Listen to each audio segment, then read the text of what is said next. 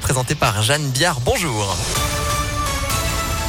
Bonjour à tous. Du jamais vu depuis septembre dernier, plus de 100 000 opposants au pass sanitaire se sont mobilisés hier.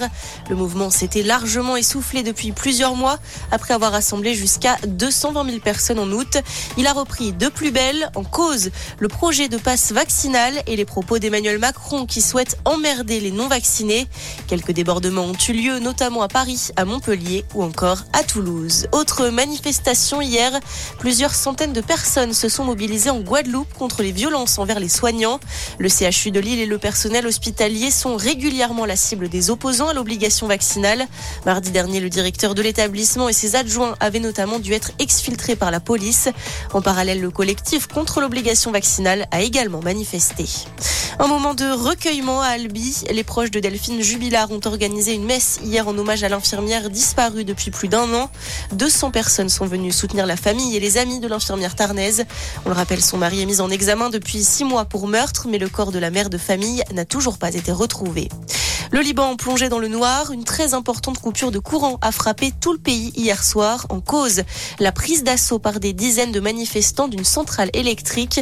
La compagnie publique électricité du Liban a indiqué ne pas avoir identifié les responsables, une action qui aggrave une situation déjà très compliquée. Des coupures régulières ont lieu depuis plusieurs mois en raison d'une pénurie de carburant liée à l'effondrement de l'économie nationale. Et puis la 79e cérémonie des Golden Globes se tient ce soir à Los Angeles, l'événement qui les meilleurs films et séries se déroulera en toute simplicité. Pas de public ni de retransmission télé. En cause, un boycott de la profession qui dénonce les pratiques internes et le manque de diversité de l'association de la presse étrangère à Hollywood. Notez que quatre Français sont nominés, notamment Marion Cotillard pour son rôle dans Annette et Omar Sy pour la série Lupin. C'est la fin de cette édition. On reste ensemble pour un prochain point d'information.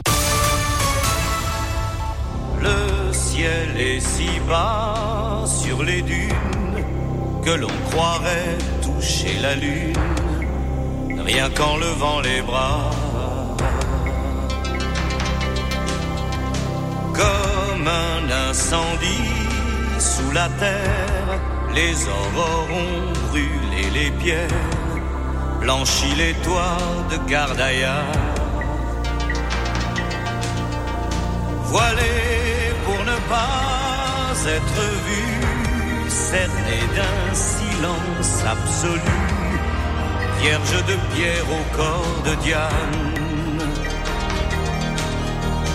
Les femmes ont pour leur lassitude des jardins clos de solitude, le long sanglot des musulmanes